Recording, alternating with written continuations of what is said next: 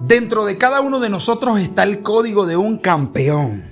Dentro de cada uno de nosotros está el ADN de un Dios ganador, de un Dios de poder. Y es por eso que cuando tú no logras lo que te propones, te decepcionas, sientes frustraciones, porque no lograste aquellas cosas que te propusiste.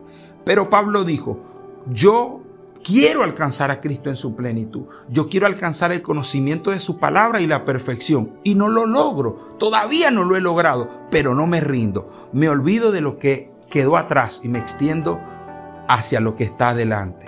Hay cosas que tú no has logrado, pero Pablo dio un dato importante para comenzar. Olvídate de las cosas que quedaron en el ayer, en el pasado, de las cosas que no funcionaron, porque te van a limitar para poder extenderte hacia lo que está adelante. Enfócate en tu premio. Pablo dijo en el versículo 14 del capítulo 3 a los filipenses, yo prosigo hacia la meta, hacia el supremo llamamiento que es en Cristo Jesús. Ahí está mi premio. Olvídate de las cosas que no funcionaron del ayer. Déjalo atrás, eso quedó en el pasado. Mira lo que está delante, porque delante de ti hay un premio para tu familia superior.